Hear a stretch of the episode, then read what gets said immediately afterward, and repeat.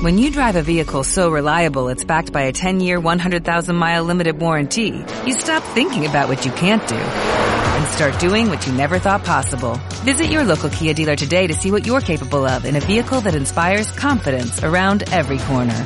Kia, movement that inspires. Call 800-3334-KIA for details. Always drive safely. Limited inventory available. Warranties include 10-year 100,000-mile powertrain and 5-year 60,000-mile basic. Warranties are limited. See retailer for details. Proverbios 23, 15 al 35. Es lo que nos toca hoy para finalizar este capítulo. Oramos una vez más. Gracias Señor por tu palabra. Pedimos que la puedas usar en la sencillez, de, pero profundidad de tu expresión y nosotros Señor tengamos la dicha de ser instruidos. Gracias te damos porque tu palabra es viva, porque es Cristo para nosotros eh, el verbo que se hizo carne.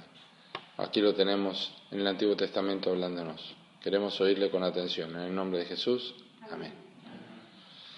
Dice Proverbios 23, versículo 15 y versículo 16. Hijo mío, una expresión ya bastante conocida en el libro de Proverbios. Hijo mío, si tu corazón fuere sabio, también a mí se me alegrará el corazón. Mis entrañas también se alegrarán cuando tus labios hablaren cosas rectas. El rey Salomón expresa en este versículo lo que seguramente es la dicha para cualquier padre. No hay dicha más grande que poder descubrir que los hijos eh, son sabios, alegran el corazón del Padre. Puede no tener una profesión, puede no tener una gran educación, puede no haber logrado algunos objetivos que tenía en la vida, pero si tiene un corazón sabio, esta es la dicha más grande. Y debemos ser varios los padres que tenemos eh, en nuestros corazones falta de alegría cuando tenemos hijos que no andan en la verdad. Pero por eso eh, segunda de Juan, versículo, segunda de Juan, versículo 4, eh, dice, no tengo yo mayor gozo que este, que lo oí que mis hijos andan en la verdad. Pero esto es lo que alegra el corazón. Sería interesante que nos examinemos también, los padres. Quizás hayamos alegría en otras cosas de los hijos, no es que está mal alegrarse, pero si esa es la meta, si la meta del padre es que el hijo tenga dinero o que el hijo logre cosas en la vida, pero que su corazón no está con el Señor, ¿qué clase de alegría es esa? ¿Eh? Y lamentablemente hay muchos padres cristianos que hacen un gran esfuerzo eh, por educar a sus hijos, porque tengan lo mejor, para que tengan la mejor ropa, para que tengan esto, que no está mal, pero no se preocupan por sus almas. Tienen alegría en cosas pasajeras, pero no alegría en lo, en lo que es genuino. ¿Eh? Y también el versículo 16 dice, se alegrarán mis entrañas cuando tus labios hablaren cosas rectas, ¿saben lo que dice la Biblia? Ninguna palabra corrompida salga de vuestra boca, Efesios 5:29, y también en Colosenses 4:4, sea vuestra palabra siempre con gracia, sazonada con sal. Lo que expresa es que un, un hijo que habla cosas rectas, sus labios hablan cosas rectas, es lo que dijo Cristo, de la abundancia del corazón habla la boca, entonces es una consecuencia. Luego dice, le dice al hijo en versículos 16 y 17, 18, eh, eh, eh, perdón, versículo 17 y 18, no tenga tu corazón envidia de los pecadores, antes persevera en el temor de Jehová todo el tiempo, porque ciertamente hay fin y tu esperanza no será cortada. Noten qué mandato. Dice, no tengas envidia de los pecadores. Que necesidad, pensará alguno, habría de que Dios tenga que decirle a los creyentes que no tengan envidia de los pecadores en su palabra. Pero la realidad es que los creyentes muchas veces tenemos envidia de los pecadores. Si no lo creen por experiencia, créanlo porque la Biblia lo enseña. Asaf, Salmo 73, dice, por poco se deslizaron mis pies viendo la prosperidad de los impíos. La Biblia advierte mucho acerca de no poner nuestra atención en los pecadores para codiciar lo que ellos tienen. Es muy común, en este caso, el padre diciendo al hijo, llamándole la atención, para que no tenga envidia de los pecadores, para que la, envidia de los pecadores significa querer lo que ellos tienen, ¿eh? no eh, anhelar lo que ellos tienen. ¿Y quién es, quién es el, el, padre que no ha pasado por una situación donde el hijo o la hija le dice, pero si todo el mundo lo hace, pero si todo el mundo tiene esto, pero si todo el mundo puede, pero si todo el mundo aquello, pero si todo el mundo, ¿qué le dice un padre? Pero no todo el mundo va al cielo, ¿verdad? No todo el mundo cree en Cristo. No todo el mundo va a tener perdón de sus pecados, así que todo el mundo no hace todas las cosas que realmente van a ser provechosas. Pero esto es lo que pasa, este, este tipo de, envidia. Y la Biblia obviamente advierte varias veces, pero déjenme mencionarles, por ejemplo, algunas de los salmos. Eh, el salmista dijo, David en Salmo 37, no te impacientes a causa de los malignos, ni tengas envidia de los que hacen iniquidad. No tengas envidia de los que hacen iniquidad. ¿Eh? El, el, Salmo 37, 1. También en el Salmo 73, como mencioné, es Asaf, que él dice en este Salmo, la tentación que él tuvo de vivir como viven los impíos. Eh, el punto de inflexión en la vida de Asaf fue el versículo 17, el Salmo 73, cuando dice, hasta que entraron en el santuario de Dios comprendí el fin de ellos.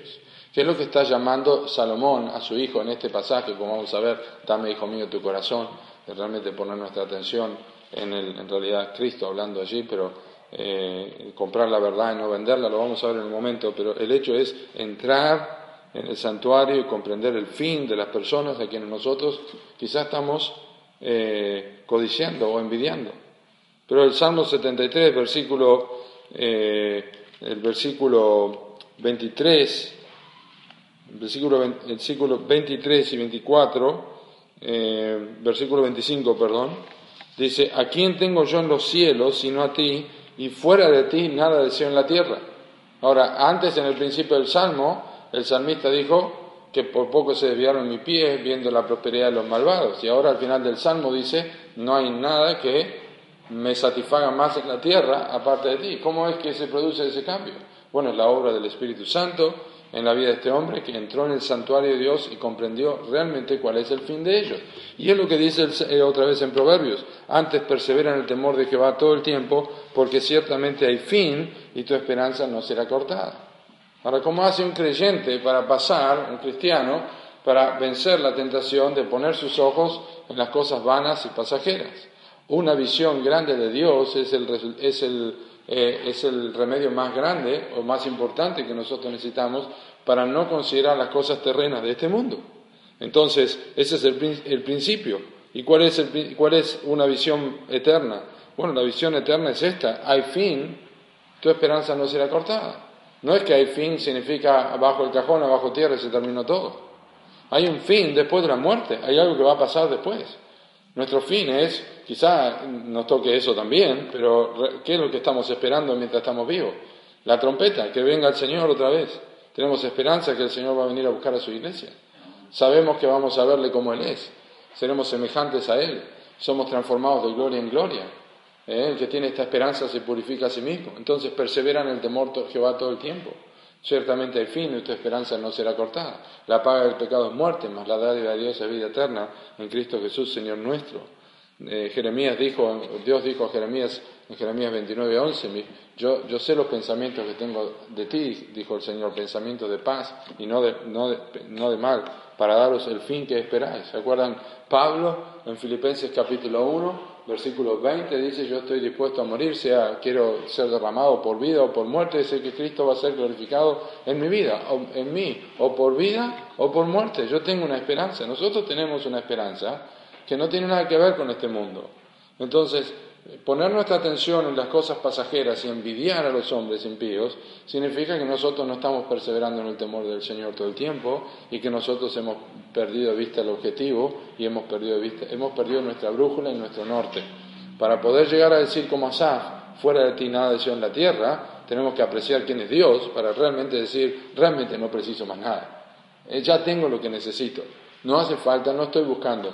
¿Ha, visto, eh, usted está buscando algo muy preciado, necesita algo para su casa, está buscando precios y, de repente consigue lo que necesita, lo compra y ¿qué es lo que se hace inmediatamente? Cesa de buscar. Ya no busca más precio en ningún lado ni en el otro, ya no se amarga buscando, ya tiene lo que precisa. Y eso es lo que pasa cuando no tenemos nuestra satisfacción en Dios. Seguimos buscando y buscando y nada satisface, pero Dios sí satisface. Noten versículo 19 al 21. Dice, oye hijo mío y sé sabio y endereza tu corazón al camino. No estés con los bebedores de vino ni con los comedores de carne, porque el bebedor y el comilón empobrecerán y el sueño hará vestir vestidos rotos. Cuán importante es oír en el libro de Proverbios. La palabra oír en el libro de Proverbios y básicamente en el Antiguo Testamento, la palabra hebrea para oír es la palabra que significa yo escucho, pero tengo un pie listo para salir a hacer lo que me mandan. ¿Entienden? Es como la persona que agarra su bicicleta y dice, quiero que me haga un mandado. Sí, ¿a dónde voy? Está esperando para salir a hacer el mandado, eh, solamente saber lo que necesita hacer. Esa es la idea de oír en el Antiguo Testamento. Oír con el propósito de voy a hacer caso cuando lo sepa. ¿Y qué dice aquí? Oye, hijo mío, y sé sabio y endereza tu corazón al camino. La vez que nosotros leemos la Biblia y pensamos que no vamos a necesitar enderezar nada en nuestra vida, ya tenemos un problema. Porque Dios siempre nos está limpiando. Y siempre hay algo para aprender y hay algo para corregir y hay algo para enderezar. Y en este caso, Salomón dice, mira, tenés que enderezar tu corazón al camino, presta atención, escuchá. Cristo dijo, el que tiene oídos para oír, oiga. Romanos capítulo 10, versículo 7 dice que la fe viene por el oír, el oír por la palabra de Dios. Y lo que nos dice Dios es que nosotros, en este caso, no es, si queremos evitar ciertas cosas, eh, lo que naturalmente corrompe al el hombre ha corrompido todo lo que Dios ha dado, y como, lo es, como es la comida y como es la bebida que tenemos aquí. La comida y la bebida.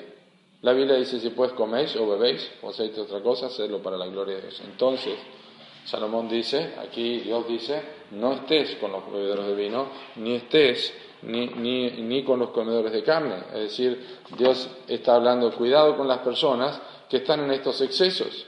Y, y, y el tema no es, no es correcto la persona que dice, yo estoy con ellos para hablarles del Señor. Pues no es esto lo que la Biblia enseña. Usted puede orar por esta persona. Pero estar con las personas borrachas y estar con las personas descuidadas de su cuerpo, lamentablemente una persona va a terminar haciendo exactamente lo mismo. Entonces no dice, no lo imite, dice directamente no estés en compañía de estas personas, no te acompañes de estas personas, no estés en trato con ellos. Y dice, porque el bebedor y el comilón empobrecerán y el sueño hará vestir vestidos rotos. Realmente no hay algo que haga tanto daño y quite el pan de la mesa como es la bebida y el descuido con el cuerpo, eh, eh, como dice este versículo, empobrecen. Versículo 22 en adelante, versículo 22 al, al 25, dice, oye a tu padre, a aquel que te engendró, y cuando tu madre envejeciere, no la menosprecies, compra la verdad y no la vendas, la sabiduría, la enseñanza, la inteligencia. Mucho se alegrará el Padre del justo, y el que engendra sabio se gozará en él. Alégrese tu padre y tu madre, y gócese la que te dio a luz. Sección que empieza y termina de la misma manera, hablando de los padres, hablando de los padres. Escuchar al padre y no menospreciar a la madre. Eh, no importa el tipo de madre que tenga, uno tiene que, en algunos casos es más difícil que otros, pero no importa. ¿Por qué razón? Porque cuando los padres envejecen, cuando la madre envejece, eh, nosotros tenemos que hacer con ellos lo que ellos hicieron con nosotros. Eh, también la madre, aquella que, claramente dice el versículo 25, y, y, el que, perdón, no, estoy leyendo la que te, gócese la que te dio a luz, es una expresión de, que habla del trabajo de parto. Los hijos que olvidan lo que le, costó a la madre, el parto, eh, no se dan cuenta de todo lo que tuvieron que hacer. No tienen vida y tienen lo que tienen gracias a que pasó por dolores de parto la madre. Entonces, nunca en la vida pueden envejecer, pueden menospreciar cuando envejecen los padres. Tienen que reconocer esto. Esto solamente lo hace el Espíritu Santo. Pero, en medio de estas dos cosas, en medio de esta, de esta relación con los padres, dice un pasaje muy importante de, Proverbios, compra la verdad y no la vendas, la sabiduría, la enseñanza y la inteligencia. En, el libro de, de, Mateo, en el capítulo 13, versículos 45 y 46, nos habla del hombre que vendió todo lo que tenía, todo lo que tenía para comprar una perla, para comprar un campo también. Las parábolas, ¿se acuerdan? Vendió todo lo que tenía lo que está expresando este, este versículo de comprar la, la verdad es el hecho de obtener la verdad a toda costa. Es decir, nosotros tenemos el Evangelio y Cristo es absolutamente gratuito. Nosotros sabemos que es así. Pero hay cosas en la vida cristiana que, y mucho en la vida cristiana requieren nuestro esfuerzo. De hecho, Cristo dijo en el Apocalipsis a la iglesia de la Odisea, eh, unge eh, para que de mí compres oro refinado en fuego. Es decir, es cierto que en Isaías, 50, eh, Isaías 55.1 dice, venid comprar sin dinero y sin precio vino y leche. Pero aquí habla del esfuerzo que nosotros hacemos, de la importancia, el tiempo que le dedicamos a aprender acerca de, estas cosas, aprender de, de Cristo. Necesitamos tiempo, tenemos que escoger lo mejor, como María que se sentaba a los pies de Cristo y escuchaba su palabra. Tenemos que hacer a toda costa esto, tenemos que pensar, Filipenses 4.8, todo lo justo, todo lo honesto, todo lo puro, todo lo amable, todo lo que es de buen nombre, si hay virtud alguna, si algo digno de alabanza, en esto pensar. ¿Cuánto nos cuesta a nosotros? Hagamos lo imposible para que estas cosas sean parte de nuestra vida. Compra la verdad y no la vendas. Es decir, no es algo que yo compro para comerciar, no es algo que yo obtengo para después sacar ventaja de ello, es algo que yo compro para quedármelo. Entonces voy a gastar todo lo que tengo porque no voy a usar dinero para otra cosa después.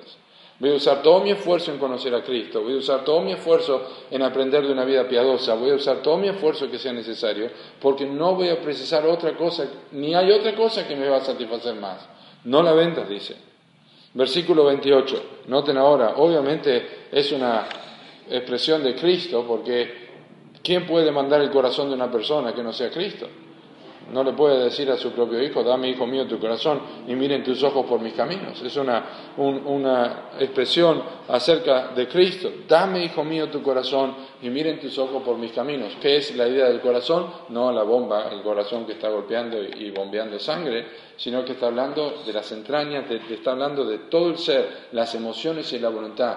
Dame hijo mío tu corazón y miren tus ojos por mis caminos. Realmente le damos a Dios el control de nuestra vida le damos a Dios el control de nuestra voluntad, le damos a Dios el control de nuestro intelecto y nuestras emociones, miramos por sus caminos y la Biblia dice que nosotros cuando andamos en el Espíritu no satisfacemos los deseos de la carne. Cuando por medio del Espíritu nosotros hacemos morir las obras de la carne. Y por eso inmediatamente dice, porque abismo profundo es la ramera y pozo angosto, es decir, difícil de salir, es la extraña. El otro día vieron ese niño, no sé, en China o en Japón se cayó en un pozo, tuvieron que meterse para sacarlo, porque no, es posible salir. Y así es la mujer ramera, y por eso para evitar un desastre moral, como es el vino, como es la comida, como es el sexo y todas estas cosas que están aquí, nosotros tenemos que darle al Señor el control de nuestra vida. Dice el versículo 28 que también ella como robadora acecha y multiplica entre los hombres los prevaricadores. Multiplica entre los hombres los prevaricadores. Sansón fue un hombre que tuvo victoria sobre un montón de hombres, pero fue derrotado por una mujer. Tenía valentía para atacar a un león, pero no tenía poder para controlar su espíritu y casarse con quien le daba la gana. Así era Sansón. Entonces, cuidado, tenemos estas expresiones Necesitamos darle al Señor nuestro corazón el control nuestra vida cada día. Versículos 29 al 35 es un texto que tenemos que leer juntos porque es eh, realmente en este, en este pasaje hay una, advertencia contra la embriaguez, eh, contra la embriaguez. Y lo, presenta como si fuera un, acertijo. Dice, ¿para quién será el ay? Es un espejo, este se está mirando el borracho aquí. Dice, ¿para quién será el ay? ¿Para quién el dolor? ¿Para quién las rencillas? ¿Para quién las quejas? ¿Para quién las heridas en balde? ¿Para quién lo amoratado de los ojos?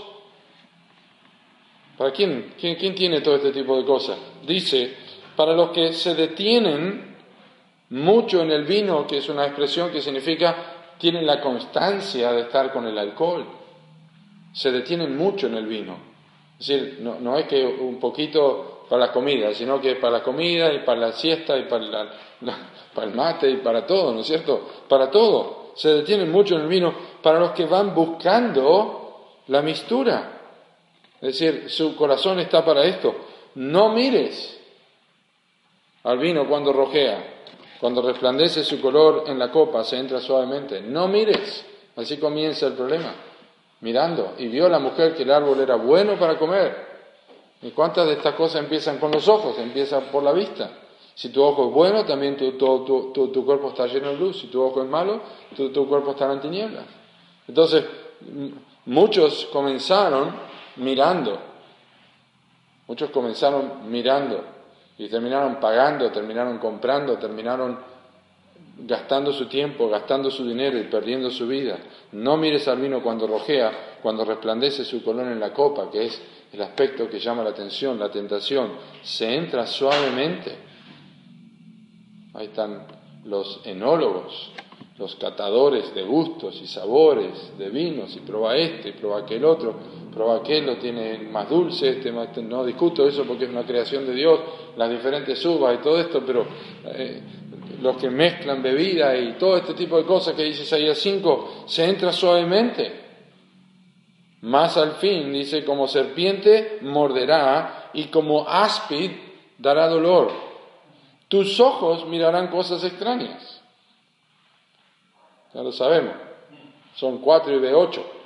¿verdad? Son dos y ve cuatro, ve la cosa, quién está ahí o lo que sea. Tus ojos mirarán cosas extrañas, es una descripción. Y tu corazón hablará perversidades. Esta es una frase increíble allí. Pues lo único que hace el alcohol es generar, lo, que el alcohol hace es controlar a la persona y cuando está controlado y no está controlado por el Señor, muchas veces el, el alcohol ha servido para que muchas personas descubran lo que antes nadie supo. ¿Por qué? porque descubre en su corazón. Ahora también habla perversidades. Se lo dijo porque estaba borracho, le contó el secreto de la vida, porque estaba borracho, ¿verdad? Pero también habla, habla perversidades, dice un montón de barbaridades, porque está descontrolado absolutamente. Serás como el que yace en medio del mar o como, está, como el que está en la punta de un mastelero, que es en el medio del mar, en un mástil arriba, en la tempestad, es el punto de mayor oscilación que puede tener. Imagínense, así se siente el borracho, está, se le mueve el piso, se le mueve todo. Es una descripción aquí de esto. Y dirás, me hirieron, pero no me dolió. Me azotaron, mas no lo sentí. ¿Y cuál es la conclusión? Cuando despertare, aún lo volveré a buscar. Sabemos lo que eso significa. No importa lo que pase, no importa los golpes, no importa las consecuencias, no importa que dejó a sus hijos sin comer, no importa que trató mal a la esposa, cuando se despierta de su malestar, lo vuelve a buscar de vuelta. Así es el alcohol. La escritura nos advierte acerca de esto, que Dios nos guarde, nos cuide de esto y recordemos la palabra que nos dice, no se embriaguéis con vino, en lo cual hay disolución, antes bien ser llenos del Espíritu Santo, llenos del Espíritu Santo, que habla de ese control, ese control que da el Señor. Y podríamos decir, parafraseando, ¿para quién será el gozo? ¿Para quién será la victoria? ¿Para quién será la esperanza? ¿Para quién será el adelanto?